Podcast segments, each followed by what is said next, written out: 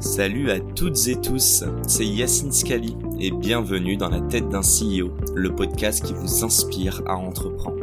Je vous propose tous les lundis une conversation authentique avec des entrepreneurs et des figures hyper inspirantes pour, je l'espère, vous permettre à votre tour de réaliser tous vos projets et impacter notre société positivement. N'hésitez pas à vous abonner au podcast et nous dire ce que vous en pensez en commentaire. Sans plus attendre, je vous souhaite un excellent épisode. Ce podcast vous est présenté aujourd'hui avec notre partenaire Why We Are Innovation by BNP Paribas. Why c'est le dispositif d'accompagnement des startups de BNP Paribas. Mais c'est bien plus qu'un accompagnement financier. Concrètement, ils offrent un accès à un réseau de partenaires de qualité, ils mettent à disposition des ressources comme des bureaux, tout un écosystème et des experts qui vous accompagnent dans la création et la croissance de votre startup. Et ça tombe bien, car dans cet épisode, aujourd'hui avec Alice, on va parler d'argent, mais aussi et surtout d'humain, le plus important dans l'entrepreneuriat. Si vous souhaitez bénéficier de leur accompagnement, ça se passe en bio, je vous ai mis le lien pour rejoindre leur programme. Encore merci à Why de nous permettre de réaliser cette interview qui, je l'espère, vous inspirera. Bonne écoute à tous. Hello à toutes et tous, c'est Yacine et bienvenue dans ce nouvel épisode de Dans la tête d'un CEO. Beaucoup d'entrain pour ce nouvel épisode car je suis très content d'être avec Alice. Comment vas-tu? Très bien. Bon, pourrais-tu te présenter que les gens sachent de quoi on va parler? Qui es-tu Alice? Eh ben, je m'appelle Alice Barbe, j'ai 36 ans, je suis euh, entrepreneur social. Euh, D'autres personnes peuvent, ont tendance à dire activiste et euh, c'est plutôt vrai. Euh, je monte... active, quoi. Je suis active, je monte des assos, je monte des, des mobilisations citoyennes, j'écris des bouquins, je parle dans des conférences. Je fais des podcasts. Oui, mon fils ne sait toujours pas euh, le nom de mon métier et moi non plus. Il met quoi sur l'affiche à l'école? En ce moment, il met directrice d'école. Ah ouais? Mm. T'es directrice d'école? Absolument. On va en parler Ben oui, dis-moi de quelle école? Bah, L'Académie des futurs leaders. Ah, c'est conseillé, ok excuse-moi. Ah oui Je n'avais pas considéré ça comme une école. Bah, tu vas nous en parler. Comment expliquer à un petit garçon de 7 ans que tu as monté une académie pour accompagner une nouvelle génération de leaders politiques? Bah, C'est une école pour ceux qui changent le monde et qui améliorent les choses. Mais moi, je me mets dans la tête d'un cerveau de 7 ans. Euh, l'école, c'est l'école élémentaire. C'est ça la primaire. Donc j'ai du mal à comprendre, mais euh, du coup, on s'entendrait bien avec ton fils. pour en revenir, donc vous l'aurez compris, euh, une activiste, je vais quand même spoiler, tu l'as pas mentionné, mais tu as fondé Singa quand même. Cofondé. Euh, cofondé Singa. Mm. Euh, et, euh, et, avant de partir dans ce podcast, donc on va parler évidemment d'associatif, mais aussi d'entrepreneuriat, j'aimerais quand même raconter comment on s'est rencontrés, sachant que tu ne t'en souvenais pas, mais moi je m'en souviens. Non, une grande dédicace à nos amis de chez Blox. Blox, qu'est-ce que c'est? Bah, Déjà, je vous invite à regarder d'autres vidéos que j'ai faites sur mes réseaux sociaux, et j'ai presque envie de vous dire... Est-ce que j'annonce un podcast cette saison avec eux? Je ne sais pas. On verra. Serait bien. Non, j'avoue que normalement c'est dans les tuyaux. Bon, revenons à nos, à, nos, à nos, moutons et à notre star du jour, Alice, Alice Barbe. Euh, comment as-tu commencé ta carrière? Comment t'es rentrée dans euh, le monde associatif? Et entrepreneurial, parce que moi, le jour où on m'a dit, euh, on m'a qualifié d'entrepreneur, euh, je n'avais absolument pas conscience que c'était ça qu'on était en train de faire. Mais qu'est-ce qui est arrivé en premier? T'as mis un pied dans l'associatif pour ensuite monter une structure ou c'est d'abord l'entrepreneuriat Ce qui s'est passé en premier, c'est qu'en 2012, moi, je rentrais de quelques années euh, à étudier et travailler à l'étranger. Mhm. J'avais 24 ans. Et deux copains euh, de mon âge, Nathanaël Moll et Guillaume Capel, étaient en train de monter euh, Singa. Singa, ça veut dire le lien en lingala, qui est une langue parlée en République démocratique du Congo. Et l'idée, euh, pour eux, au départ, c'était de parler autrement de la migration. Eux, ils avaient une expérience sur le terrain avec des personnes réfugiées, demandeuses d'asile. Et moi, j'arrivais de mon premier job aux Nations Unies et où j'avais une expérience qui était plutôt institutionnelle, dans laquelle on est quand même dans des, des cercles de domination euh, qui peuvent être assez violents et qui prennent assez rarement en compte les, les besoins des premiers concernés, notamment dans des crises euh, climatiques. Euh, Donc tu ne considères pas ça comme de l'associatif Être à l'ONU, je ne considère pas ça comme de l'associatif, c'est de la politique et c'est de la géopolitique. Euh, mais en arrivant, ils, me ils, étaient en train de monter cette organisation avec cette idée, en premier lieu, de faire euh, du microcrédit pour les personnes réfugiées. Mhm. Donc il y avait cette très forte dimension d'ancrage autour de l'investissement, le financement de projets d'entreprise qui seraient créés par des personnes réfugiées. Et il y avait cette, euh, dès le début cette, cette vibe un peu de si on doit parler autrement de la migration, pourquoi on ne parle pas de technologie Pourquoi on ne parle pas de start-up Pourquoi on ne parle pas de se voir, se rencontrer? Parce que faut se dire les choses, euh, quand on parle de migration, soit on parle de sécuritaire, où mhm. les étrangers, il ne faut pas qu'ils rentrent, qu'ils entrent, euh, soit euh, ça va être très humanitaire et voire peut-être un petit peu misérabiliste, ce qui est important de toute façon, parce qu'évidemment, il y a de la souffrance. Mais il n'y a pas que ça dans la migration, il y a le fait de bouger, on a des pieds pour bouger, on n'est pas forcément que dans la souffrance. Et des personnes qui ont souffert à un moment de, leur vie dans la migration euh, peuvent aussi avoir un futur qui peut être, euh, qui peut être chouette. Donc, bon, tout ça pour dire qu'on s'est lancé, on a créé Singa et on s'est pas payé pendant les trois premières années, on était ça, plein de rêves. juste après l'ONU, hein, tu... Oui, 2012. Direct après, ok. Oui, mais moi, je, moi, j'avais vraiment ce sentiment qu'on vivait une aventure extraordinaire. On rencontrait tout un tas de personnes. Au début, on était 3, puis 30, puis 3000 très rapidement, mhm. euh, de personnes, euh, de nouveaux arrivants. On ne dit pas réfugiés ou migrants, on dit les nouveaux arrivants, et de locaux. Et on faisait la fête, on faisait euh, des projets ensemble, on, créait tout un tas d'initiatives. Et puis, on s'est retrouvé un peu à, à, en parler parce que ça a marché, l'engouement a pris et ça a suscité beaucoup de curiosité.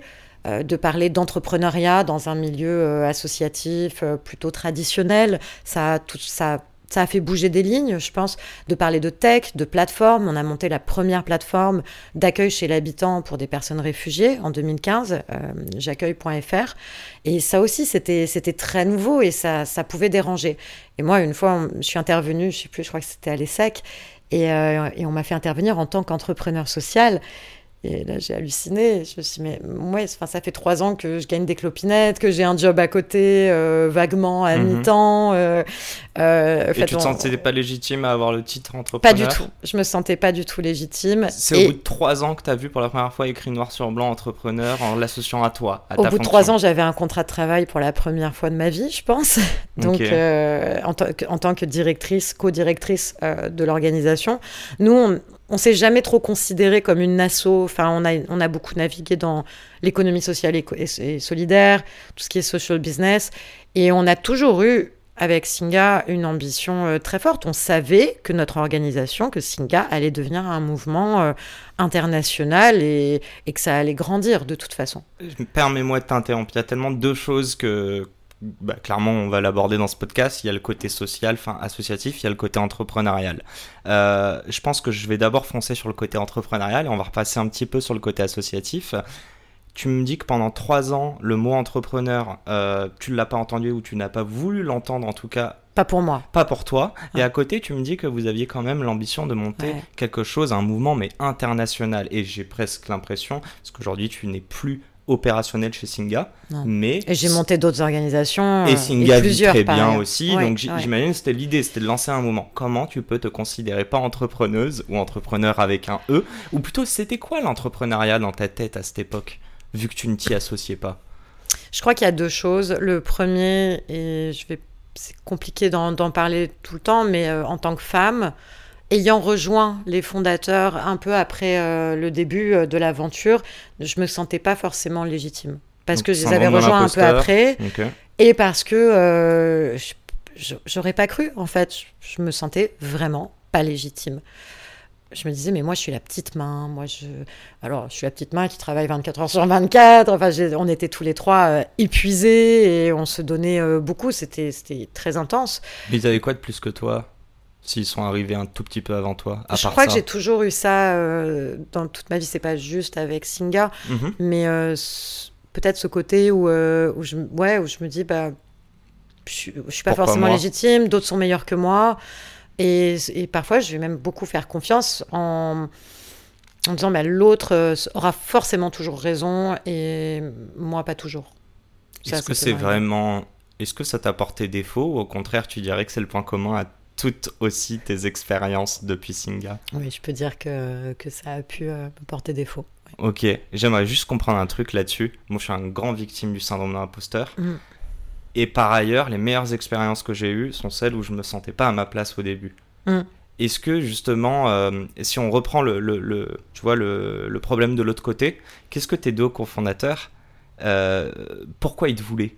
Qu'est-ce que tu as perçu en eux, euh, la valeur de, Alors, tu vois, à travers eux, ta je, valeur à travers Enfin, non, mais il y a une chose qui est essentielle, euh, c'est qu'ils ont été euh, extraordinaires. Travailler avec eux, ça a été un grand bonheur. Et, et c'est très difficile de trouver des cofondateurs, de trouver des associés qui qui te respectent, qui te laissent une place, ou en tout cas où tu, qui te respectent, oui, mais où tu te sens profondément respecté et mis sur un pied d'égalité. Mhm. Euh, c'est très, con- c'est- j'ai trouvé que c'était difficile et, euh, et avec eux j'ai eu, beaucoup de chance parce que euh, bon, Nathanaël est parti quelques années plus tard, mais avec Guillaume jusqu'à la fin de l'aventure Singa, de mon aventure avec Singa, moi je me suis toujours sentie, euh, oui, respectée et sur un pied d'égalité et à la fois les erreurs de l'un euh, pouvaient euh, susciter l'enthousiasme de l'autre. euh, on avait le droit de faire des erreurs, on avait le droit de se suivre dans nos folies. On... Il y avait vraiment ouais, ce côté respect mutuel très fort. Co- combien de temps avant de prendre tes aises,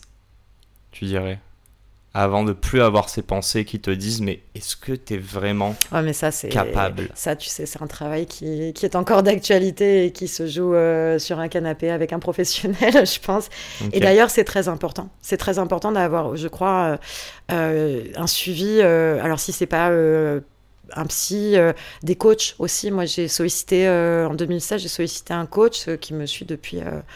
Euh, ouais, depuis 2016. Et, euh, et c'est important pour pas se péter la gueule parce qu'en fait, euh, les aventures que, entrepreneuriales que j'ai vécues, ça a été des sacrifices financiers, parfois des grosses erreurs où j'ai mis de l'argent et donc je me suis moi mise en danger Ouais. alors que je, en fait il faut pas. Ça a été des moments de burn-out, ça a été des moments où j'ai sacrifié ma santé physique y compris Mhm. euh, quand je me suis euh, écroulée, qu'il fallait appeler les pompiers parce que mon cœur me faisait extrêmement mal. Euh, il y a un an, j'ai eu euh, une maladie cardiaque aussi. Euh, Tout ça, été- c'est dû, dû au stress, à ton activité assez. euh, Ouais, voilà, il y a, eu- il y a eu prenante, des moments où je faisais pas attention. Et puis, euh, pareil, euh, je suis maman. Je- je- voilà, mon petit garçon, bah, il y a, je pense, la première année de sa vie, euh, il m'a pas beaucoup vu non plus. Donc, euh, faut, faut, ouais, c'est hyper important d'avoir une espèce de barrière de protection, euh, que ce soit des psys, que ce soit des coachs, que ce soit des amis, euh, des, des proches, des très proches, se dire, OK, il y a trois personnes dans mon entourage qui peuvent m'appeler et me dire, tu fais n'importe quoi. mhm.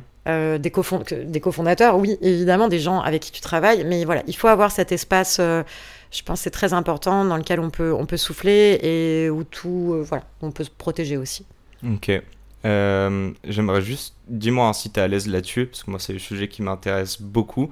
Juste comprendre une chose, quand tu vois un psy, en tout cas, moi, j'en ai vu, mais je voudrais savoir, est-ce que c'est forcément où tu penses, où tu recommanderais à notre audience, ce soit forcément lorsque tu vois un problème? Non, mais moi, je suis en thérapie depuis que j'ai 18 ans. Donc, on est, on est d'accord c'est ou pas comme, là-dessus? c'est comme manger et boire pour moi, bien sûr. Et même quand il y a des choses qui se passent très bien, tu as aussi envie de les partager, de, prendre, de le Ouais. conscientiser? Non, et puis quand tu as fait des erreurs, euh, parfois tu mets des années avant de, de t'en sortir. Mhm. Et donc après, pour apprendre de ces erreurs, il faut aussi savoir mettre en place des mécanismes de protection pour anticiper les moments où tu dis ah là j'ai une tendance à réagir comme ça et c'est pas le bon comportement, donc je vais essayer d'anticiper et de prévenir.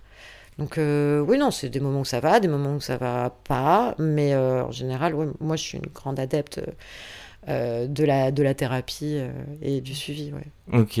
C'est pas, euh, c'est pas non, c'est pas une, une affaire de médicaments ou quoi. Enfin, il y a, a quelqu'un qui m'a dit un jour, mais quand est-ce que tu seras guéri Je je suis pas malade.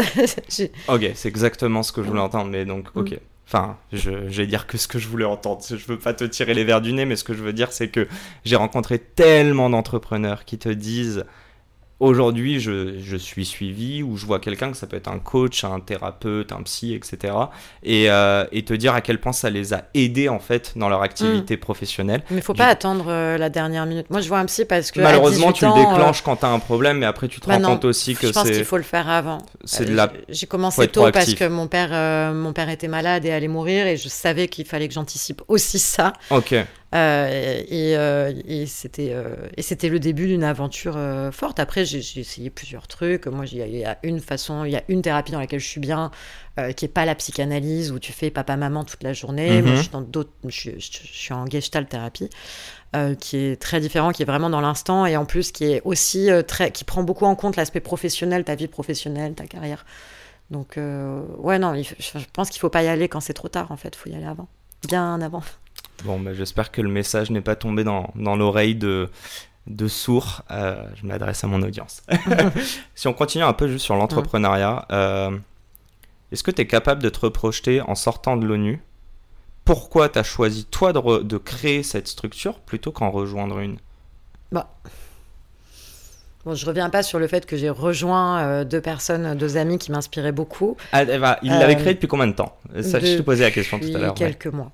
Donc ça a quelques mois. Ouais. Ouais, donc moi je pars du principe que tu es quand même founder, hein, pourquoi, tu pas... Euh, ouais, ouais, ouais, et puis on en a parlé entre nous aussi euh, de ce fameux statut euh, de cofondateur qui finalement n'a aucune valeur juridique dans le monde associatif, contrairement au monde entrepreneurial, ouais. du, pure business. Un site sur LinkedIn, quoi. Mais oui, voilà. Et, mais si la question, c'est euh, pourquoi je suis pas allée bosser chez JP Morgan Non, pas chez euh, JP, mais pourquoi pas chez une autre asso? Il y en avait, enfin, il y en a d'autres. Ah, mais j'ai essayé, j'ai essayé, j'ai postulé, euh, bien sûr, j'ai postulé sur, sur des trucs dans des ONG. Je les ai pas eu aussi en parallèle, mais ce qui faisait qu'il y avait une dédication vis-à-vis -vis de Singa c'est qu'on on on était affamés, quoi. On était toute une bande, euh, et surtout on était une bande qui était nous, euh, locaux en quelque sorte. Nad, Guillaume, moi, bon ben on est voilà, on est français, euh, on est plutôt privilégiés, et des nouveaux arrivants qui étaient réfugiés, qui avaient notre âge, Ina, Carlos, Fodé, Abdou, et, et, avec qui on, on était potes. On était potes et on a, on a monté cette aventure en s'éclatant et en y croyant. Et il y avait tellement de, de, joie et d'ambition et de volonté d'impact euh, qui, qui, franchement, dénaturait par rapport à beaucoup d'autres organisations euh, qui peuvent travailler sur la question de la migration. Mhm. Et on a mis de côté, euh, enfin, tout ce qui est. Sur, sur, la migration, Évidemment que les personnes qui sont réfugiées, euh, elles vivent des choses hyper traumatisantes. Et mon Dieu, j'en ai entendu des histoires. Et parfois, tu rentres chez toi, tu mords ton oreiller, tu dis le monde est dégueulasse. Et aujourd'hui encore, euh, parce qu'on peut, enfin, je peux aussi raconter l'histoire de d'autres trucs que j'ai montés, et notamment l'Académie des futurs leaders. On va, euh, vas-y, en parle. Mais, mais d'autres, d'autres choses, hein, des, des, mhm. opérations d'évacuation de civils dans des moments de guerre ou de conflit la, vie est dégueulasse euh, à plein d'égards, mais quand tu trouves des gens avec qui tu dis on va changer ça, et, tu en es sûr, et tu n'en doutes pas une minute, là tu te poses même pas la question, tu fonces. Il y a, je le ressens, et dans tous les cas on l'entend, moi je te vois en plus, j'ai ce privilège, mais euh, il y a de l'émotion, j'ai envie de l'associer à la passion, et en même temps tu dis, euh, tu vois, être, comment dire, il y avait un moment où vous, vous étiez fédérés les uns les autres autour d'un mouvement, donc il y a du collectif. Mm. Est-ce que c'est la recette? C'est une passion et collectif? Alors là, c'est pardon appliqué au monde de l'associatif, mais ça peut être appliqué à n'importe quelle, euh, quelle, tu vois, n'importe quelle boîte en fait. Mais c'est vraiment pour toi la recette euh, d'un succès entrepreneurial? Oui, totalement. Enfin, euh, alors je vois qu'on suit pas du tout le fil des questions que tu as préparé, mais il y, y, a un élément que, dont je me souviens. moi, j'ai un fil dans ma tête qui ouais, se dessine. Ouais, non, mais, ça répond justement à ta question, parce que dans, dans les questions que tu avais préparées, tu as dit est-ce que tu as une mission sur Terre? Ah, c'était ma question d'après. Et eh bah, bah j'y réponds tout de suite parce que c'est lié à ça. Mais quelle est ta mission sur Terre Non, justement, contrairement à certains entrepreneurs, euh, notamment, mhm. mais qu'on entend partout, enfin on en entend euh, qui, euh, qui ont un délire parfois quasi divin euh, de je vais changer le monde moi tout seul avec mes gros bras. Et, et non, je crois qu'il faut, il faut un peu beaucoup, beaucoup d'humilité dans nos réseaux. que ce soit l'entrepreneuriat social, le monde associé, toutes les structures en fait. Le monde a toujours fonctionné sans qu'on ait besoin d'Elon Musk en fait, mhm. sans qu'on ait besoin de l'ego d'Elon Musk. Et, et ces égos justement ont plus tendance à, je trouve, à détruire la planète, si on doit parler d'Elon Musk ou d'autres, ça détruit la planète, ça détruit les cerveaux, ça détruit euh, les sociétés aussi. À, quel niveau Moi, j'ai mon avis.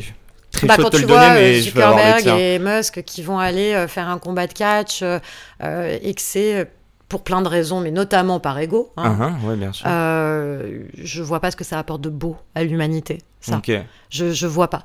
Et, euh, et je pense qu'on a besoin de beaucoup beaucoup plus d'humilité, euh, se dire qu'on sert à quelque chose de plus grand, qu'on se mette de côté euh, et qu'on se dise on, contribue, mais t'es voilà, t'es pas obligé d'avoir ta mission divine de toi tout seul, l'homme providentiel. Moi, j'en peux plus de l'homme providentiel, que ce soit en politique ou ailleurs. Mm-hmm j'ai pas envie de croire en un homme providentiel. Alors bien sûr, il y a la fonction d'incarnation, euh, surtout en France euh, ou, aux États-Unis. D'ailleurs, on peut, c'est compliqué de s'en détacher euh, parce qu'il y a le président, que ce soit le, CEO, le président de la République ou autre. En plus, c'est mhm. souvent un mec, souvent un blanc, souvent quelqu'un qui sait pas dire pardon.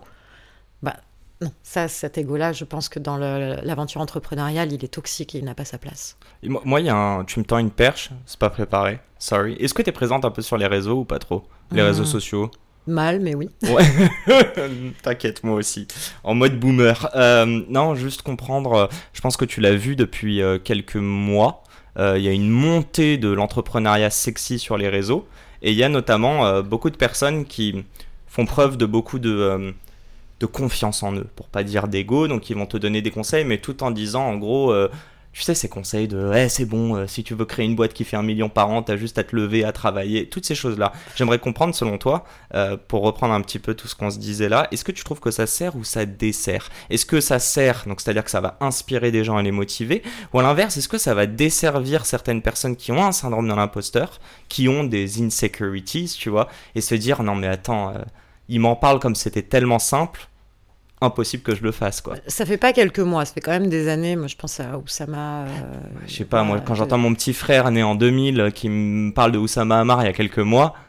c'est pas nouveau. Sans parler de The Family, ouais mais eux ils connaissent ça d'Oussama Hamar, ils connaissent pas toute l'histoire, tu vois. Mais bah, tu vois, je vais dire clairement, c'est Oussama un des exemples. Hein. hyper toxique et c'est un peu comme les comptes Instagram de coach en séduction. Mhm. Alors toi petit puceau, je vais t'expliquer comment tu vas pécho. Et, et un, c'est méprisant. On est d'accord. C'est méprisant. Ça t'explique, bah, puisque t'es pas très bien trop capable, je vais quand même t'expliquer comment devenir euh, millionnaire. Ok, bah, déjà ça te pose un objectif qui est deviens plus riche que les pauvres, différencie-toi. C'est pas euh, sois heureux, c'est pas euh, donne à manger à tes gosses, c'est pas créer de la valeur qui pourra contribuer positivement à la société. Et c'est surtout pas paye tes impôts, hein, au passage. Donc euh, non, ça, ça contribue à un euh, narratif. Je veux dire, le capitalisme, euh, moi, le, voilà. Mais moi, le capitalisme, c'est pas vraiment ma cam, mais on vit avec. On est obligé de vivre avec. Je, je pense pas que malheureusement le grand soir ce soit pour demain. Mhm. mais dans tous les cas, si on doit parler de capitalisme, il est clairement cassé. si on croit aux vertus du capitalisme, aujourd'hui, ces vertus-là, elles sont cassées par ce genre de discours qui est faux, qui est toxique, qui est nauséeux et qui ne contribue absolument pas à la survie de l'espèce humaine le fond est mauvais, mais si on te disait sur tout ce dont on parle, les coachs en séduction, l'inspiration, blablabla, si on enlevait tout ça, et l'objectif, on l'enlevait pardon d'un aspect financier et on le mettait comme tu as dit sur créer de la valeur qui soit pas forcément quantifiable, euh, sur faire du bien euh, à tes proches, ta famille, euh, bon payer tes impôts accessoirement. Est-ce que ça, tu penses que en gros est-ce que c'est le fond ou la forme qui est mauvais? Est-ce que si on le mettait sur un bon fond, ça marcherait quand même? euh, c'est le, le fond qui est mauvais. Pour reprendre la question des coachs en séduction, euh, c'est d'un sexisme euh, dégueulasse. Mhm. les coachs en devenir millionnaire, bon, en plus ça marche pas, mais c'est d'un classisme dégueulasse. Ouais, mais si tu le ramènes au. Tu sais, il y en a plein qui font des. D'ailleurs, c'est souvent pas des grands entrepreneurs qui vont donner plein de conseils aux entrepreneurs sur les réseaux. Hmm. Eux, ils servent ou ils desservent des entrepreneurs selon toi? Si, si l'objectif euh, c'est euh, bonjour, euh, je vais t'apprendre à faire des millions très simplement. Très souvent, c'est ça. Je suis pas sûre que ça serve parce que si c'est juste ça l'objectif, bon, bah, peut-être qu'il y aura de bons conseils pour, pour réussir, mais, mais je trouve que le truc est complètement biaisé dès le départ. En revanche, du coaching pour réussir ta boîte, embaucher des gens, avoir une croissance économique, créer de l'emploi, tu crées, euh, je sais pas, une application ou une technologie révolutionnaire sur le divertissement, l'immersion, l'intelligence artificielle, bah, évidemment que tu as envie que ça marche. Évidemment. Euh, donc, recevoir des conseils sur comment faire un business plan, que sais-je, du média training, évidemment que c'est essentiel. La question, c'est pas, c'est pas l'outil, c'est pas le moyen, c'est la fin. Et la fin, souvent, c'est. Bonjour, deviens riche. Euh, bonjour, ouais, euh, euh, suis-moi pour voir comment je vais monter un, business à un million d'euros. Voilà. D'ailleurs, c'est des Français, ils mettent un million de dollars. Bon, bref. Ça, c'était euh, c'était les petites balles, euh, les, les, tirs à balles euh, réelles. Et non, non, mais puis par ailleurs, quand tu as fait un business et qu'il a un million d'euros de chiffre d'affaires annuel, je considère pas que ce soit une très très grande richesse non plus. ouais, mais c'est une grosse finalité pour les gens. C'est quand tu parlais de la fin en soi, c'est ça pour eux la fin. Et j'ai l'impression qu'ils vendent. je sais pas quoi, qui j'invente, qui va vendre des médicaments dans un pays, tu vois, défavorisé qui en a besoin, s'il peut se faire de l'argent dessus, lui va retenir qu'il a trouvé un business, qu'il a su. Tu vois ce que je veux dire? Ouais. Donc la forme, oui, peut-être il a sorti un peu les chakras, mais la finalité et la morale. C'est cette question-là. Mais après, si tu génères de l'emploi, euh, si euh, ouais, enfin moi, j'ai pas de plus grand plaisir dans mon activité mhm. que quand je signe un CDI euh, avec un, salarié. Ça, c'est c'est des moments, surtout quand c'est des personnes, enfin qui en ont plus besoin que d'autres. Mais quand tu crées un emploi, quand tu fais rentrer euh, quelque de l'argent. Alors, moi, la finalité, c'est l'intérêt général, c'est de mhm. faire des programmes qui permettent d'accompagner actuellement des personnes euh, de la société civile qui veulent se lancer en politique. Je, voilà, je suis passionnée. Mais dans mes équipes, euh, c'est hyper valorisant. Je dis, ben ouais, tu crées un emploi. Ça change une vie de créer un emploi. Ça change la vie de la personne qui signe le CDI, en tout cas. Et c'est une très bonne intro. Euh, on va passer sur cette partie un peu plus associative. Je reprends juste avant, tu as dit, bon, il y a une question à laquelle tu n'as pas répondu, je tiens vraiment à le souligner. C'est quand je t'ai demandé ce que euh, Nathanaël et, Guillaume, Et Guillaume euh, avaient perçu en toi. Avant que... Tu veux y répondre ou pas Tu ne sais pas encore? je n'en sais rien. Je saurais pas. non, mais c'est dur. C'est ça demande Faudrait leur demander. ou c'est même plus une humilité, c'est une introspection. mais passons. et tu nous as dit très clairement que non, c'est pas forcément la passion, que non, tu ne penses pas que ce soit toi toute seule qui change le monde, euh, que ça doit être couplé aussi à, des valeurs que tu partages avec d'autres personnes. J'aimerais juste comprendre, est-ce que tu peux entreprendre, alors on va parler à ton échelle, donc dans le cadre associatif, sans avoir de l'empathie pour les gens que tu sers? Bah Non, c'est impossible. Après, il y a plusieurs niveaux. Et si tu veux, souvent je me trompe, excuse-moi t'interrompre, mais empathie et sympathie, je crois qu'il y a. Bah justement, j'allais pointer ça. Euh, tu as trois niveaux. Euh, alors en plus, on l'étudie à l'académie parce que on considère que les, gens qui vont euh, se lancer en politique et qui sont les premiers concernés par les inégalités sociales ou environnementales et qui vont y aller, il y a vraiment un besoin d'être ancré et, et, et d'avoir ce côté. alors empathie, compassion, euh, voilà. Donc on l'étudie beaucoup. Euh, on a notamment l'ex-directeur de cabinet de Barack Obama, David Simas, qui nous, qui nous fait des cours euh, sur ça et qui nous dit il y a trois niveaux. Tu as la sympathie, qui est souffrir avec quelqu'un. Enfin, tu, tu, es dans la sympathie, tu es tu, tu, vis les bons moments. Tu, tu, vis la chose avec la personne. Quoi. Ouais, tu peux avoir euh, aussi les mauvais moments. Euh, euh, voilà, c'est un peu le premier niveau. Ensuite, tu as l'empathie où tu, souffres aussi avec. Et quand tu vois quelqu'un qui est dans une situation de précarité, de vulnérabilité, tu ressens ça. Moi, ça m'arrive. ça, oui, ça m'arrive, je pense que ça t'arrive aussi. et du coup, ça peut générer tout un tas de choses qui peuvent être positive, le, sentiment de vouloir aider. Ça peut aussi générer des choses qui ne sont pas toujours positives, comme la pitié, le sentiment de pitié, qui du coup crée euh, derrière des biais. Et tu as le troisième niveau, qui est euh, génial, euh, qui est celui de la compassion. Et la compassion, là, c'est quand tu, es, tu ressens ce que l'autre ressent, tu, tu, tu, es dans le partage de l'émotion, mais tu décides d'agir pour mettre fin à la situation de détresse bon, la compassion, après, c'est très bouddhiste, très Dalai Lama. Non, non, hein, mais, je euh, la vois, la différence entre empathie et compassion. Et, et, euh, et du coup, euh, David Simas nous racontait ça parce que lui, son job à la Maison-Blanche, sous l'administration de Barack Obama, c'était tous les mardis soirs de traverser en avion tous les États-Unis, de s'asseoir dans un restaurant n'importe lequel, de commander son burger et sa bière, de se tourner vers son voisin et de lui demander comment ça va, sans lui dire qui il était. Ah et de parler avec la personne pendant le temps de son dîner, de se montrer des photos de leurs enfants, comment ça va, ton boulot, ta journée, sans dire qui il était. Et le lendemain de rentrer à la Maison Blanche, aller au bureau ovale et faire son rapport à Barack Obama. Parce que le président C'est un rapport de la société civile random. euh, des souffrances, des peines, des joies des gens. Parce que quand tu es président des États-Unis, plus jamais dans ta vie tu peux aller dans un diner et te commander un burger, c'est fini. hum, hum, Et hum. donc David, son rôle, c'était ça. Et c'était euh, une manière, pour eux deux, en tout cas, de, de cultiver ce côté euh, compassionnel. Ok. Je trouve que c'est une belle histoire. Non, non, bah, je, je trouve, et justement, tu et vois, se mettre sur un pied d'égalité, tu vois, voir qu'est-ce qu'on a en commun. Qu'est-ce qui nous élève? Parce que tu peux t'asseoir au diner avec ton burger, te tourner vers ton voisin qui va être raciste, qui va être sexiste, qui Mhm. va potentiellement avoir des opinions politiques radicales, euh, surtout aux États-Unis, très polarisées. Euh, mais en fait, quand tu parles de choses dont, que tu partages, des choses du quotidien, ben là, ça t'élève. Et là, tu es capable de, dire, de dépasser la polarisation politique. De dire, bah, en fait, on a, on a tellement de choses en commun, on a tellement de choses à partager.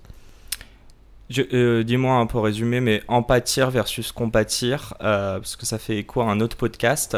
Tu dirais que dans le métier de, tu vois, typiquement euh, le métier d'être soignant, par exemple, ou le médical, c'est plus la compassion, mais c'est pas, mais pas de l'empathie. C'est-à-dire que eux peuvent comprendre la douleur, mais ne se mettent pas réellement à la place, sont plutôt dans une forme d'action. Écoute, euh, là, je, je connais très mal le milieu médical, mais pour ce que je vois, c'est de la dédication, en tout cas. Ok. Surtout étant donné l'état des finances publiques. Je devrais appeler dans la tête d'un philosophe ce podcast. Euh, Ouais. Continuons. euh, J'allais dire pourquoi l'associatif, mais je vais te poser la question différemment. Euh, on va parler d'argent, on va parler de politique. Concrètement, est-ce que tu as mangé euh, des pâtes au beurre pendant des années et tu as dormi dans la rue pour pouvoir subvenir aux besoins de ceux euh, qui ont ces besoins Euh, N'exagérons pas, euh, je suis très privilégiée. Donc oui, j'ai mangé des pâtes, mais j'ai pas, Mais heureusement... il y avait un peu de pesto quand même parfois. les trois premières années avec Singa, c'était un petit peu difficile, mais Mhm. j'avais vraiment de la chance. Euh, oui, 800 euros par mois à Paris, euh, jeune diplômée, ben, je suis pas la seule, hein, on est beaucoup. Moi, j'avais de la chance euh, d'a- d'avoir ma maman qui a évidemment, enfin, qui a été là pour moi et, et tout le monde n'a pas cette chance.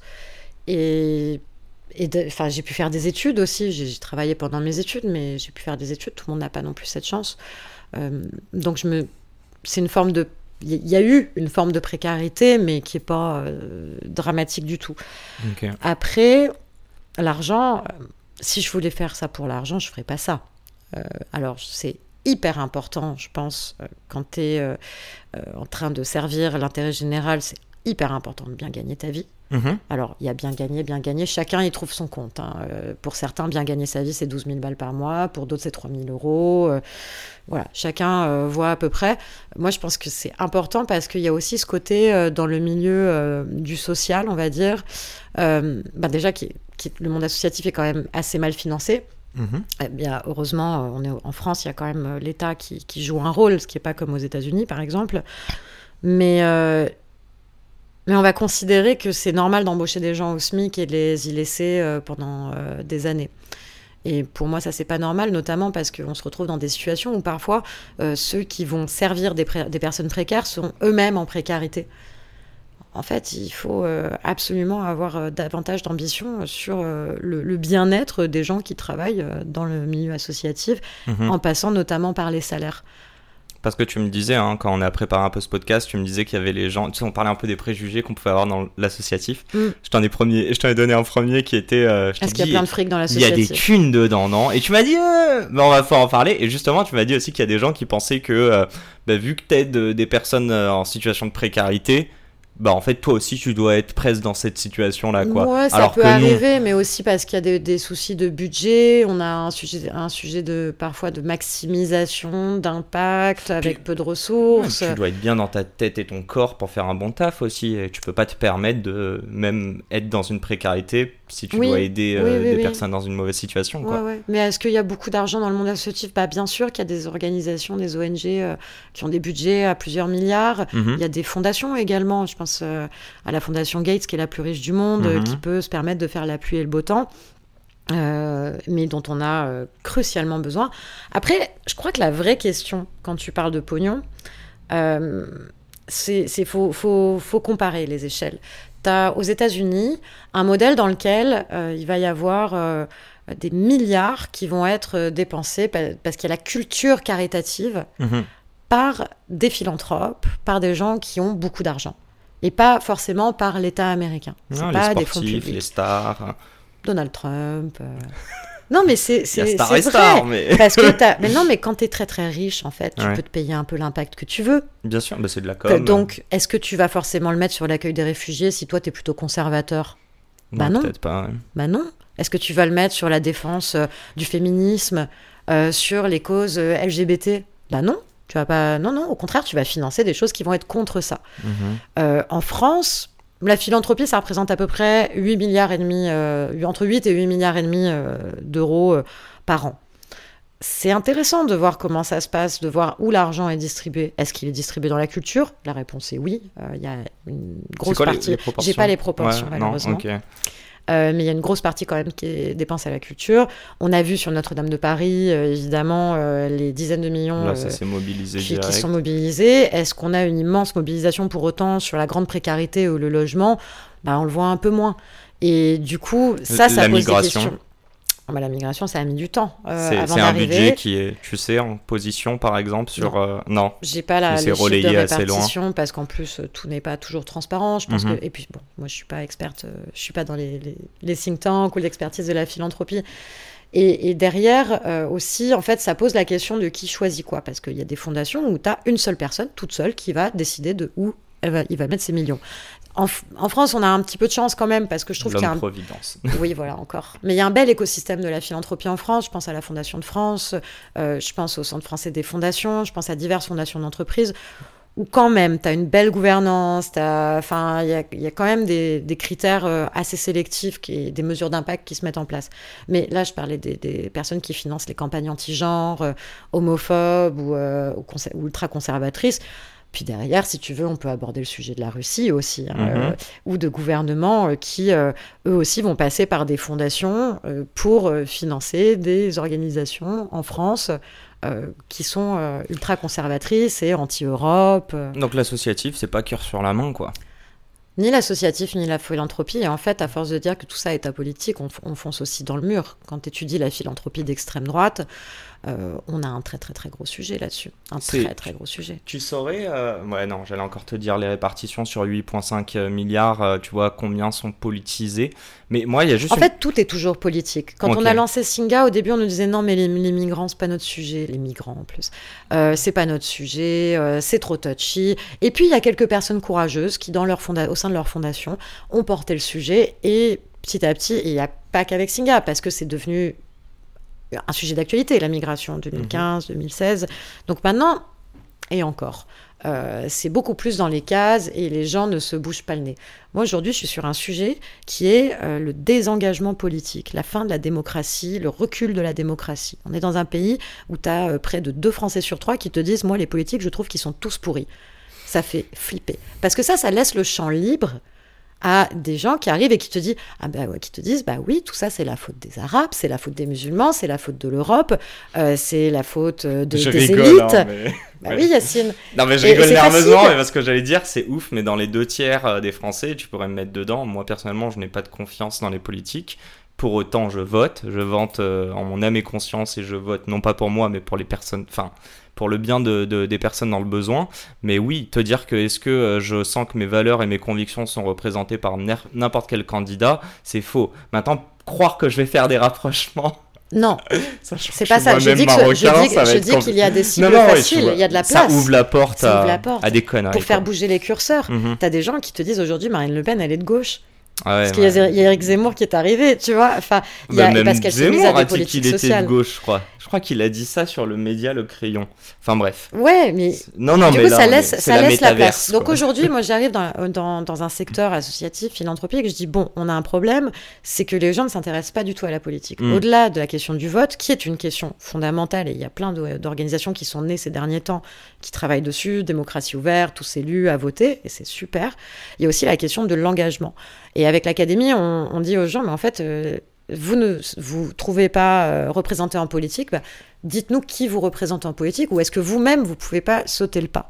Parce que les premiers concernés. Euh, partie civile quoi. Ok. société civile, mais ça ne veut pas dire qu'il y a une différence entre société civile et politique. Hein. Souvent, des gens, ils ont des, des, des, carrières associatives ou ils sont militants et ils entrent dans des partis politiques. Mhm. Moi, j'ai envie que l'académie puisse donner envie d'avoir envie et puis surtout raconter une histoire à laquelle, à laquelle on a envie d'adhérer, qui soit pas simplement juste une réponse à des discours réactionnaires, parce que l'extrême droite, euh, elle est très préparée aussi. Enfin, quand je te dis, euh, ils ont, c'est facile de désigner un ennemi, ils savent répondre à des questions qui sont des questions essentielles. Des, je pense que tout le monde se pose ces questions-là. Quand on parle de démocratie, tu sais, tu entends plein de blabla, la mesure d'impact, les sondages, voilà. Mhm. La vraie question de tout le monde à la fin de la journée, c'est est-ce que mon fils va pouvoir euh, être soigné à l'hôpital? Est-ce que je vais pouvoir marcher dans la rue en toute sécurité? Euh, est-ce que euh, demain, euh, je vais pouvoir vivre, respirer de l'air, boire de l'eau tout simplement? Mhm. Et ça, c'est des questions auxquelles aujourd'hui, bah, malheureusement, dans le camp progressiste, il n'y a pas énormément encore de réponses étayées. Et c'est ça qu'on essaye de faire avec l'Académie. Et quand j'arrive dans ces univers pour lever des dons ou, ou, faire du plaidoyer en disant c'est un sujet fondamental, et si, mhm. vous ne, si on ne s'occupe pas de la démocratie, bah, la démocratie, elle va se casser la gueule. Euh, on me dit, ah bah non, mais c'est politique, c'est dangereux. Je dis, bah ouais, les gars, en fait, il faut pas laisser la place aux autres. Je, fonce les pieds dans le plat, euh, enfin la tête la première, je sais pas comment dire, mais dessus. Il y a la question de la politique, puis il y a une autre question euh, que je veux lier un peu à ça, qui est que tu me disais par exemple, il y a des personnes qui peuvent payer pour manger avec Kylian Mbappé et en fait ce sera de l'argent qui ressortira à, sa fondation. Non mais je vais plus loin parce qu'en fait tu as aussi euh, des déductions d'impôts il me semble dessus euh, sur les dons que tu fais. Donc du coup bah, en fait c'est un peu incentivé et il y a toujours du financier derrière, c'est pas que on revient cœur sur la main. Et justement quand tu parles de politique, je voudrais savoir, euh, je sais plus si tu l'as dit, toi tu es apolitique? Non, non, je suis profondément politique. Ok, donc tu, tu es politisé. Mais je suis partisane ça fait quoi de devoir euh, bosser avec des gens sachant que tu sais pertinemment que le fond, vous le partagez pas, mais la forme, c'est donner de l'argent, c'est ça la forme. Le fond, pour eux, c'est peut-être une communication ou un gain d'impôt. Et en plus de ça, quand tu sais que le fond est totalement faux parce que, admettons, je pense à l'avoir bien compris, c'est pas un secret euh, pour nos auditeurs que tu n'es pas d'extrême droite. si demain c'est devoir dealer avec des gens d'extrême droite pour ramener de l'argent, euh, bah, je sais pas si c'est chez euh, Singa ou non, l'Académie des futurs leaders, je crois pas que ce soit. Ni Singa. Ok. Ça le fera pas. Ça t'est jamais arrivé? En gros, ça s'est pas arrivé à un moment de te dire j'ai tellement pas envie de lui faire plaisir à cette personne pour qu'il puisse jouir de notre notoriété et de la cause qu'on sert, mais en même temps, L'argent est indolore, on a besoin de cet argent pour aider euh, ces nouveaux arrivants et non pas des migrants. C'est un euh, sempiternel débat. Alors je vais dire un truc euh, tout de suite pour pas t'induire en erreur, mais quand je dis je suis profondément politique dans ce que je fais, mhm. Il y a mes opinions politiques d'un côté, il y, a il y a mon boulot de l'autre. Mes opinions politiques, euh, je pense qu'il n'y a pas grand monde euh, qui sait euh, pour qui je vote. Elles m'appartiennent comme les tiennes t'appartiennent. En fait, comme quand tu bosses, les gens n'ont pas forcément à savoir ah, tes opinions. Ils n'ont pas à le savoir. Après, dans ce que je porte comme discours, je suis profondément démocrate et je suis profondément républicaine. Et je pense que ça, là-dessus, on peut mettre beaucoup de gens autour de la table pour dire qu'il faut préserver la démocratie et la République. Mhm. Que ce soit l'actuelle ou peut-être une prochaine, hein, euh, ça dépend pas de moi tout ça. Mais il y a des principes républicains qui sont fondateurs, liberté, égalité, fraternité. Enfin, moi j'y crois, j'aime, euh, et ce serait, euh, et je crois que c'est un honneur de porter l'écharpe républicaine quand on est élu. Donc ça, je crois que la question se pose pas. Si je suis à table avec des gens qui sont, qui ont des opinions politiques qui sont contraires à moi, en général. Ça fait partie de la démocratie pour toi. Oui, et puis on n'a pas à en parler, en fait. tu il n'y a, jamais eu une action, une, une opération dans le cadre associatif. Alors après, l'extrême droite. Où tu as été à la limite de ton intégrité. C'est autre chose. Si tu es avec quelqu'un qui te dit. Alors il y a toujours des ambiguïtés. Qui te dit Oui, alors moi je vais financer. Euh, euh, je sais pas. Euh, alors, je veux bien que vous accueilliez des gens à l'académie, mais bon, pas les gens voilés, pas les femmes voilées. Tu vois, ça, bon. Je dis, bah écoute, euh, d'un point de vue euh, fondamental, je suis pas sûre que ça marche. Bah, mais après, discrimination surtout. Voilà. et, Accessoirement. Et du coup, bah en fait, euh, ça ne. Voilà, non. Et, là, j'ai aucun problème là-dessus. non, ça m'est jamais arrivé de, compromettre sur des valeurs fondamentales. Il y a des propositions qu'on t'a faites qui ont touché à ton intégrité au long de ta carrière? Je crois pas.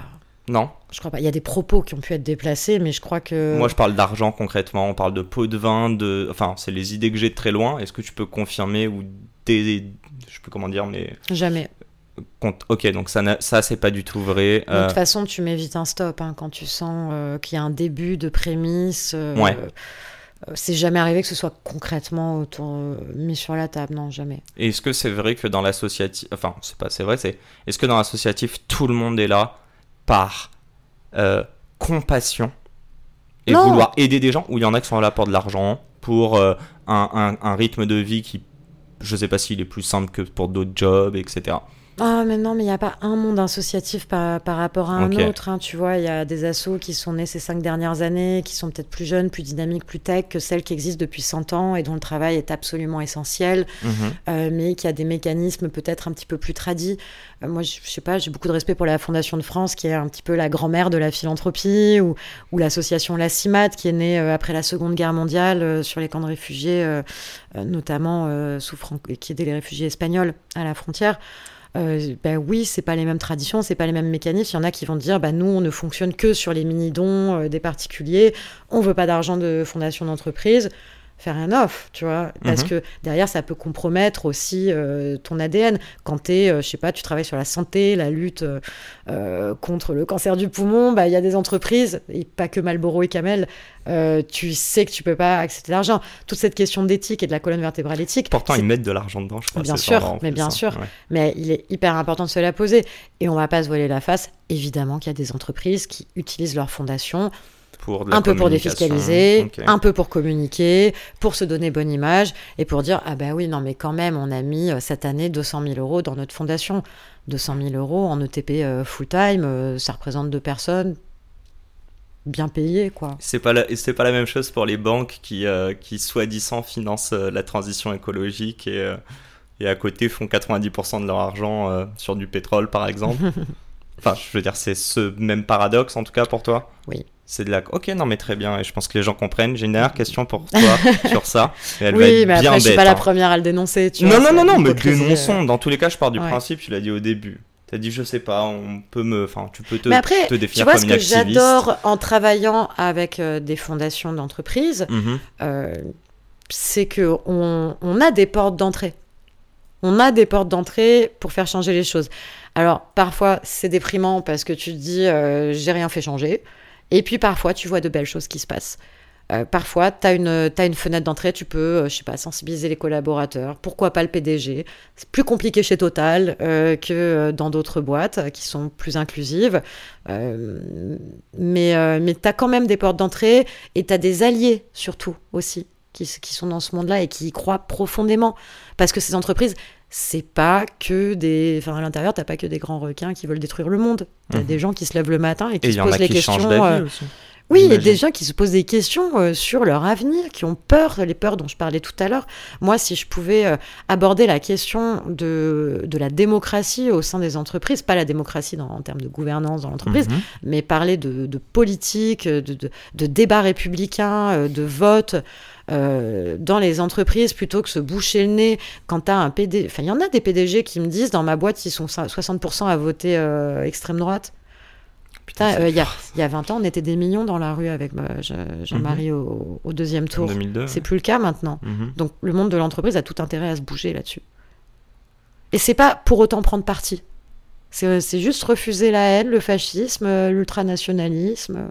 On, on est très politique en France on l'est peut-être de moins en moins. Ah ouais, on adore la politique. Mais on, aime bien ça. Est-ce qu'on est bon philanthrope ou pas? Tu parlais de 8,5 milliards en France par rapport à notre, on va dire peut-être notre euh, PIB, parce que je pense que ça se corrèle plus par rapport au PIB que, au PIB pardon qu'au nombre d'habitants. Mais est-ce que tu dirais qu'on mondialement on est des bons élèves ou pas? Ouais, on est plutôt pas mal. Alors c'est ma super bonne question. 8,5 milliards. Mm. Et tu as dit que c'est défiscalisé. Et j'ai noté une phrase quand on en a mm. parlé. Tu as dit vu que c'est défiscalisé, c'est le contribuable qui paye. Alors là je vais jouer au tocard number one. Moi j'ai pas d'argent, je le dis haut et fort d'ailleurs, cherche des sponsors. Moi aussi. fermée. Est-ce que je peux jouer au con et te dire que vu que je n'ai pas d'argent, je pars déjà du principe que tous les dons que vous recevez qui sont défiscalisés, c'est moi qui les paye par mes impôts derrière. Tu peux, absolument, tu peux. Euh, et, euh, et par ailleurs, il y a tout un tas d'autres choses que tu payes avec tes impôts. Euh, c'est l'État-providence qui mhm. finance les hôpitaux, qui finance les associations. quand je lis sur Internet les trolls qui disent Ah bah oui, cet islamo-gauchiste, parce qu'ils aiment bien ça maintenant. Il paraît que maintenant on dit woke, est financé par nos impôts. ouais, alors après, il y a une vraie question qui se pose, c'est celle de quelle est la définition de qui? De l'intérêt général.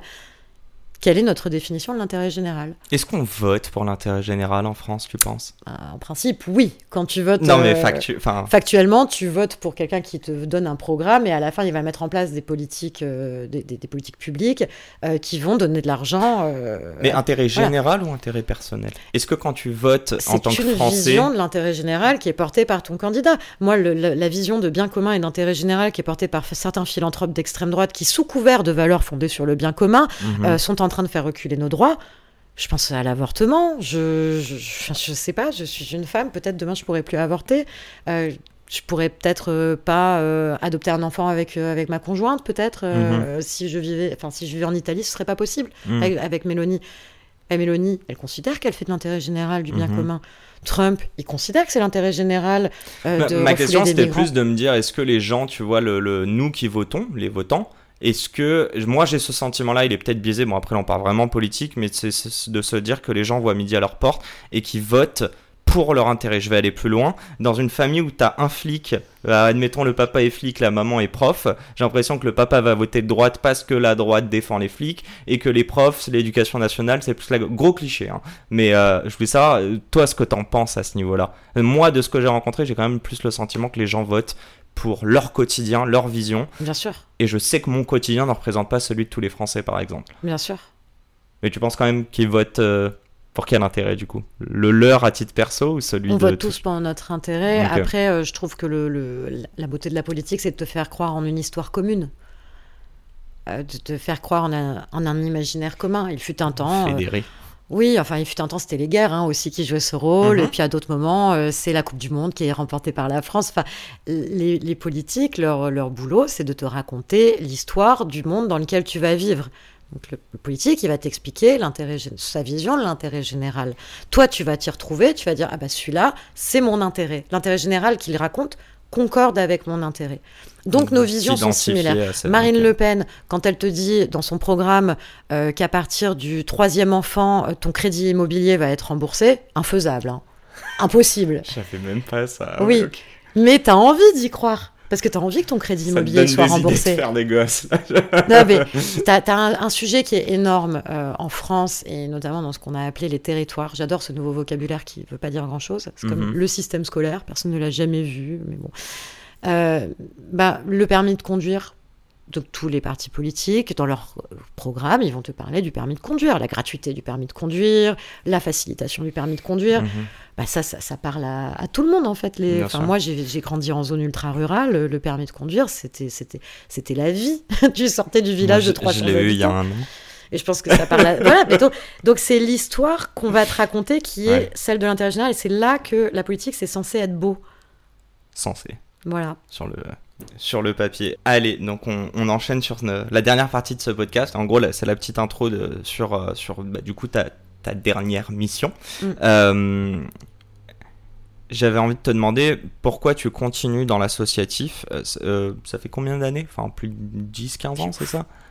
C'est ça? 12 ans. On va pas révéler ton âge. de toute manière, les gens peuvent faire les maths. T'as donné trop de dates en début de ce podcast. ouais, en gros, que, pourquoi? La question est simple pourquoi, pourquoi avoir quitté Singa et pourquoi être allé euh, euh, du coup euh, sur l'Académie des prochains leaders. Et j'aimerais savoir, c'est quoi la place de l'éducation dans la mission que tu sers? Pourquoi? Parce que je sais rien faire d'autre, moi ça, c'est tous les entrepreneurs. Pourquoi tu es devenu entrepreneur Je sais pas, je savais rien faire de mes dix doigts. Non, vous pouvez pas me dire ça. Non, c'est ah, pas euh, un sujet d'incompétence, c'est pas ça. C'est que j'ai acquis de l'expérience qui fait qu'aujourd'hui, je, sais monter des organisations à but non, lucratif. Alors que si tu me dis. Euh, tu sais écrire. Tu une boîte. Oui, ah oui, je sais écrire, je sais faire d'autres choses. Et je le fais aussi, par ailleurs, euh, mhm. en plus. pourquoi je continue de faire ça et pourquoi c'est comme ça que je gagne ma vie?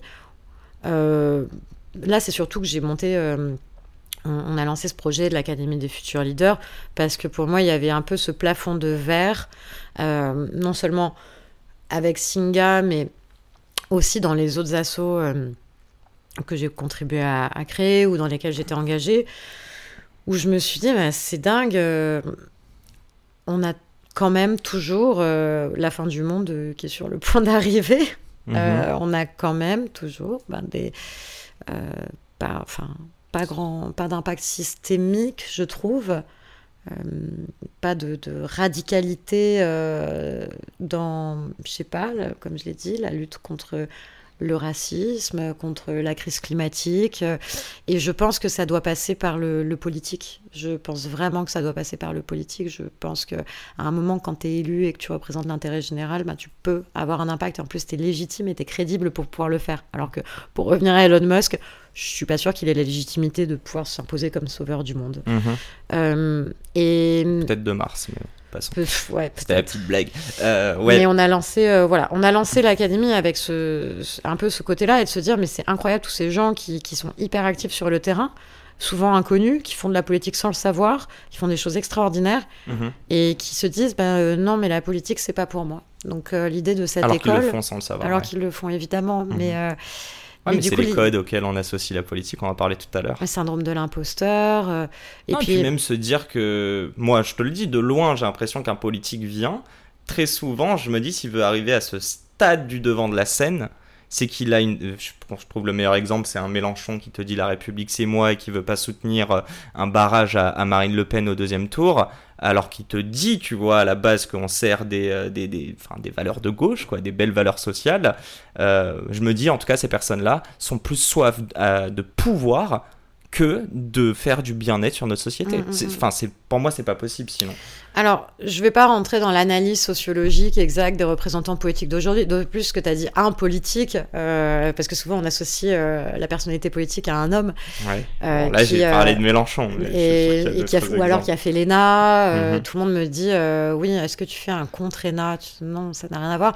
L'ENA forme des administrateurs, des fonctionnaires. Ouais nous, ce qu'on essaie de faire, c'est de susciter des vocations dans l'incarnation de causes.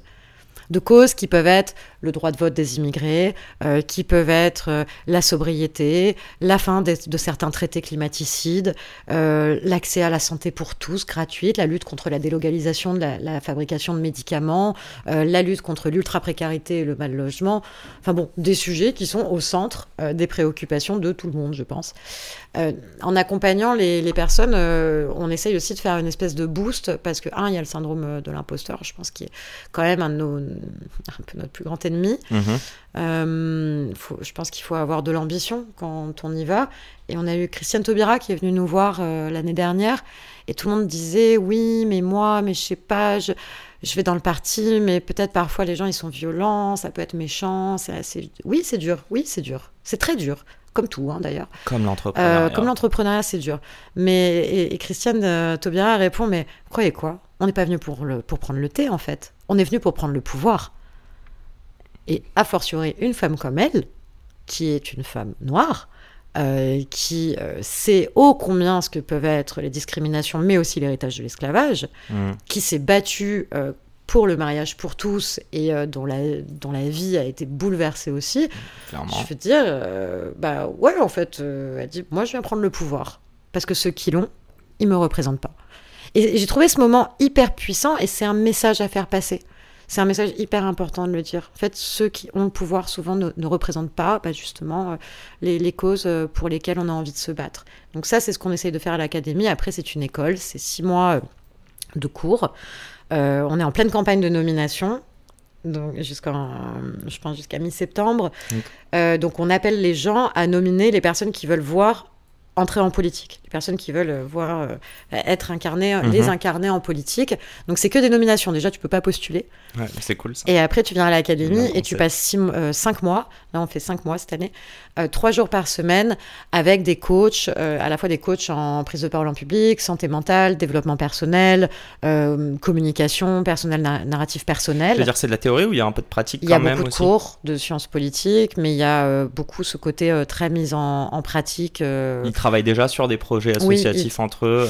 Mais pas que, ils travaillent sur leurs projets politiques. Tu vois, il y en a une, c'est le droit de vote des étrangers. Euh, Yamina Saeb, qui est membre du GIEC et euh, qui, est, euh, qui, a été une grande lance, qui est une grande lanceuse d'alerte au niveau de mhm. l'Union européenne, qui était dans notre dernière promo, elle, c'est évident. C'est évident qu'elle a des projets qui ne sont pas que associatifs, qui sont des politiques publiques clés en main mhm. euh, pour lesquelles elle va se battre sur la sobriété, par exemple, au niveau de l'Union européenne pour, le, pour faire mettre en place des politiques européennes sur la sobriété.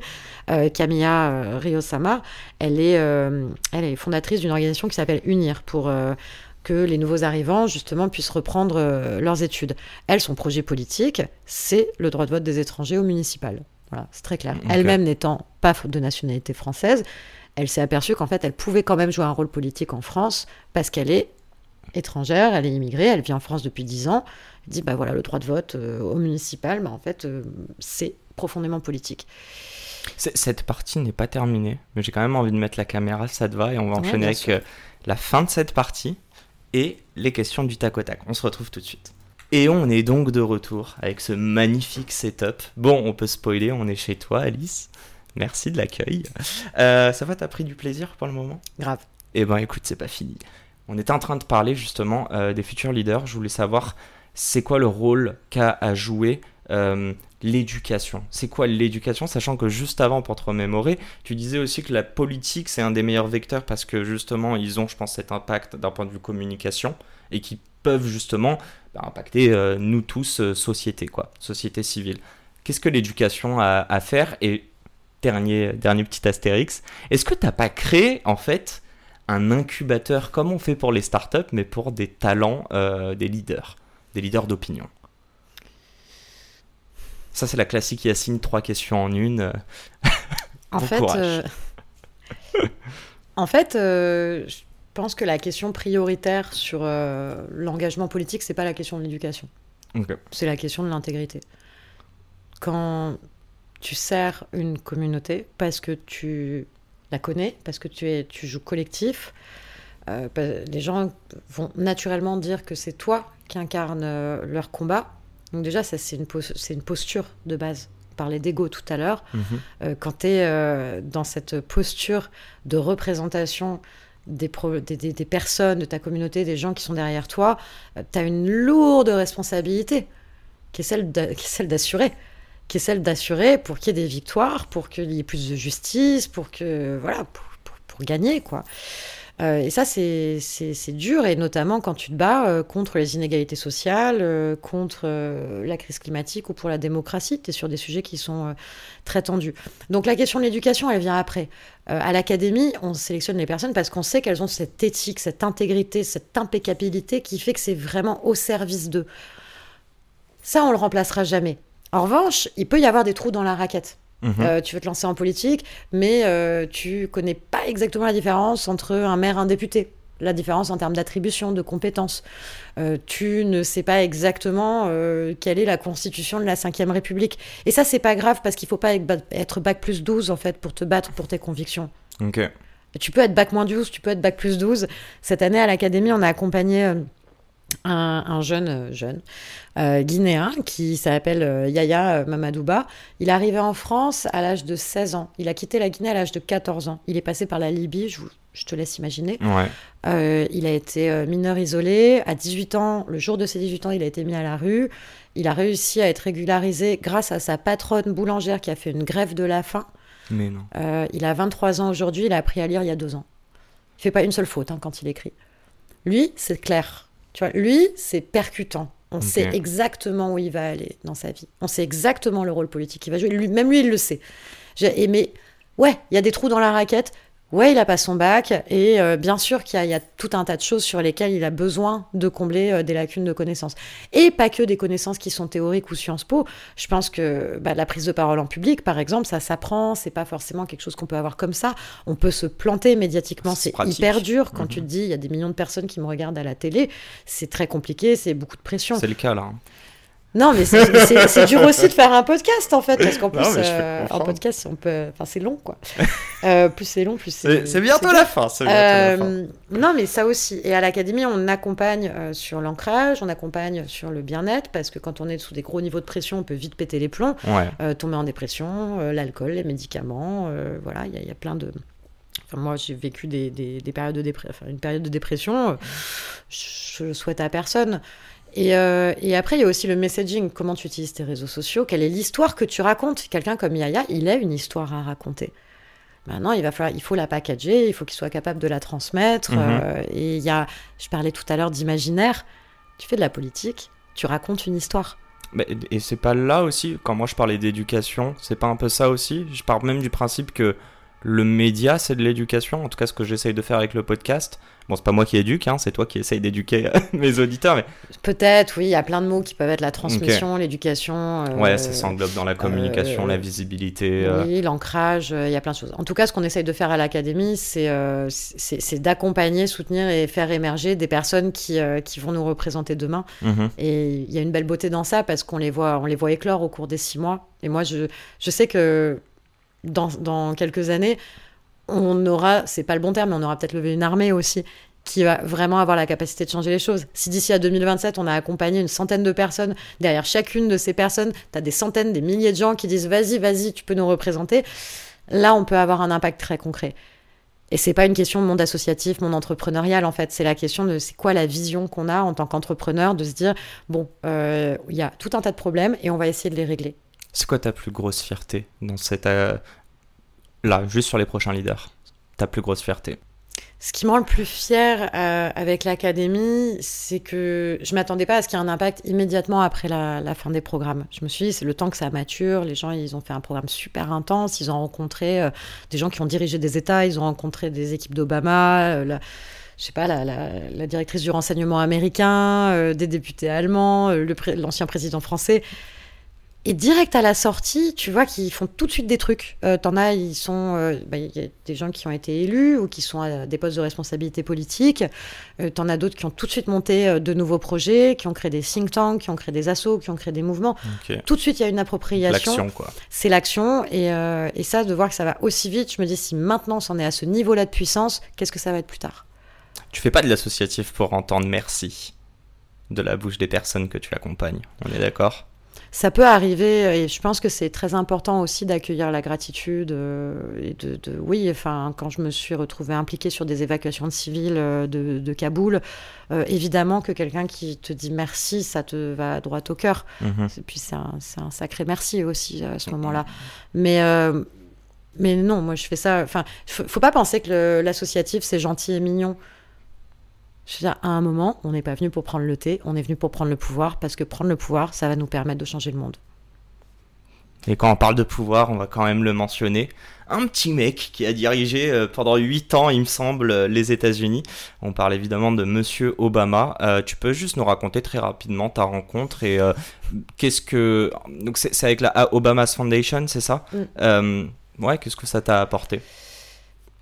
Ah bah, Alors, la fondation Obama existe parce que en 2016, euh, Barack Obama quitte la Maison Blanche, Donald Trump est élu. Et, euh, et le président des États-Unis voulait poursuivre son travail à travers quelque chose de différent. Mhm. Euh, et, son message depuis toujours, ça a été hope, l'espoir. ou alors nous sommes le changement que nous attendons. Euh, et, il a voulu perpétuer ça en accompagnant des activistes à travers tout un tas de programmes euh, et en leur donnant des outils pour qu'ils puissent euh, monter en puissance. Moi, j'ai fait un programme en 2018 qui dure un an, qui est à New York. Donc, j'ai, oui, j'ai eu l'opportunité de rencontrer Barack Obama. Alors, c'était la première fois qu'il me voit, il me dit What's your name? Et moi, je suis tellement impressionnée que je réponds Yes. Je croyais que tu allais dire Barack. Euh, non, non, mais, ça va mieux maintenant. ça va mieux. J'arrive à avoir des conversations. mais euh, non, mais surtout ce que ça a déclenché chez moi, c'est que je me suis retrouvée face à des gens qui avaient eu pour responsabilité euh, de déclencher ou pas des conflits, de déclencher ou pas des processus de paix. Et, de fédérer. Ou pas. Ou pas parce que l'administration Obama n'est pas intervenue en Syrie. Mhm. Euh, et quand les bombes sont tombées, c'était sur mes potes, et sur leurs enfants, et sur leurs cousins.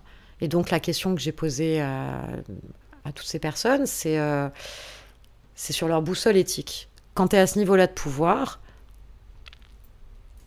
quelle est la bonne décision à prendre et comment tu fais pour la prendre? Parce que moi, j'ai très envie d'être en colère contre des gens qui ont été à l'origine de prises de décision qui ont tué des gens en même temps, je me dis, et si c'était moi? Et si c'était nous? Et si c'était mes copains qui sont euh, justement dans le monde associatif, mmh. qui sont euh, entrepreneurs sociaux? Si c'était nous, est-ce qu'on serait mieux? J'ai pas de réponse à cette question. Mais il y a le mérite de la poser et de se poser tout le temps cette question sur l'intégrité et l'éthique. Ça, c'est hyper important. Il y a un autre point qui, euh, qui me touche particulièrement, c'est que moi, tu vois, moi, avec mon gros syndrome de l'imposteur, j'arrive, je suis autour de la table, et avec les, il y a d'autres personnes hein, en France qui ont fait partie de cette aventure, euh, avec qui on échange là-dessus, mais je m'aperçois aussi que en étant une femme, euh, entrepreneur, toutes les, enfin, beaucoup de femmes ou de personnes racisées, enfin de personnes habituellement euh, discriminées, on mhm. passe tellement de temps à vouloir se battre pour avoir une place autour de la table de ces instances de pouvoir, qu'une fois qu'on a la place autour de la table, on est tellement occupé à être dans la gratitude auprès de ceux qui nous l'ont donné qu'on en oublie de défoncer la table. Je vais dire qu'on fait rien, ok. Pourtant, tu t'es exprimé face à Obama, j'ai l'impression. Tu nous as dit que tu l'as challengé quand même sur tout ça. Non, mais peu importe. Si on enchaîne, euh, je vais te poser mes deux, trois petites questions. Dans tous les cas, il est genre 52. Donc je fais très vite. Euh, est-ce que tu es riche? Non. Non? Tellement pas. On gagne pas des millions euh, dans l'associatif Non, on gagne pas des millions dans l'associatif. Je, vis ma vie à découvert. Euh, cependant, j'ai un salaire euh, qui, est, qui est très très correct. Je gagne 4200 euros net par mois. donc je, considère que j'ai beaucoup de chance. on gagne à l'ONU, il me semble, non? On gagne beaucoup plus, bien sûr, à l'ONU et dans plein d'autres assos, mais, mais bon, peu importe. Et puis aussi, euh, le, moi, j'ai beaucoup été dans des situations où je n'avais pas forcément les moyens de pouvoir rémunérer euh, des équipes à des bons salaires. Et aujourd'hui, avec l'académie, c'est hyper important pour nous d'avoir au moins un salaire d'entrée à 3000 net euh, en, en, full ETP. sauf, bon, malheureusement, il y a encore une personne qui y est pas, c'est parce que c'est un emploi aidé, mais j'espère que le mois prochain, ça va changer. C'est un quoi, t'as dit Un emploi aidé. Un emploi aidé? Oui, il existe un dispositif d'emploi aidé pour des personnes qui sont peut-être les plus éloignés euh, du monde du travail. Et euh, c'est bah, l'État euh, qui finance une partie de leur salaire. Tu vois, quand on parle d'éducatif ou de pédagogie, moi j'en apprends tous les jours. Ben voilà, n'importe qui peut embaucher des personnes en emploi aidé, c'est les coups de pouce de l'État. Ouais, J'espère que vous avez tous écouté, que vous vous en servirez. En tout cas, je, m'adresse aux chefs d'entreprise. Est-ce que l'argent, c'est le nerf de la guerre? Et ah bah attends, laisse-moi terminer. et j'allais te dire, d'un point sur l'entrepreneuriat ou sur l'associatif, est-ce que l'argent, c'est le nerf de la guerre? En fait, la dichotomie entrepreneuriat ou associatif, elle n'a pas lieu d'être. Là, ce dont il est question, c'est de pouvoir. Ceux qui, aujourd'hui, euh, détruisent le plus la planète sont les personnes qui sont les mieux payées. Et ceux qui font de leur mieux pour la réparer ou empêcher cette destruction sont les personnes qui sont les moins payées. Donc la question, c'est évidemment l'argent, mais c'est aussi le pouvoir. Donc comment on se réapproprie le pouvoir, comment on regagne du pouvoir et comment on arrive collectivement à être un petit peu moins con sur la gestion de notre argent. Parce que c'est plus un secret pour personne. Je veux dire, on a tous Instagram, euh, on voit ce qui se passe chez les ultra riches.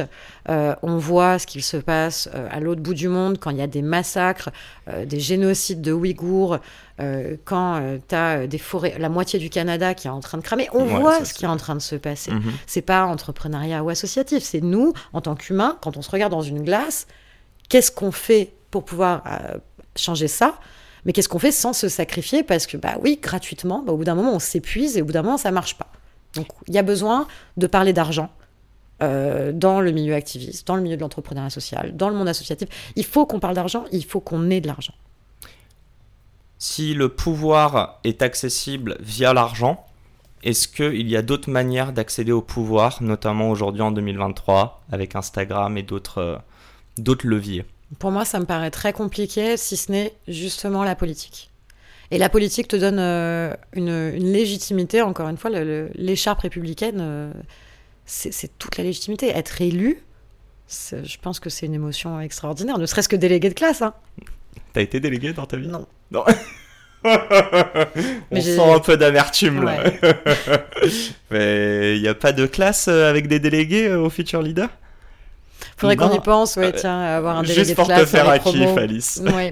Euh, deux dernières questions promis, full valeur pour vous, chers auditeurs. La première est simple si tu avais la possibilité de choisir un board member qui pourrait t'accompagner aujourd'hui avec l'académie, euh, donc quelqu'un de vivant, mort, fictif ou réel, et on sait que tu as bien été entouré, on a fait du bon name dropping jusqu'à présent, mais qui est-ce que ce serait et pourquoi? Ma mère. Je connais pas son nom. Ma mère, non, mais parce que quand tu, non, mais que ce soit sur l'académie ou d'autres structures, euh, en fait, quand tu quand tu dédies tellement, tellement d'énergie, que tu es prête à te sacrifier, euh, que tu, tu, te brûles les ailes, bah, c'est quand même pas mal d'avoir euh, la personne qui t'aime le plus au monde, qui est là pour te dire attention.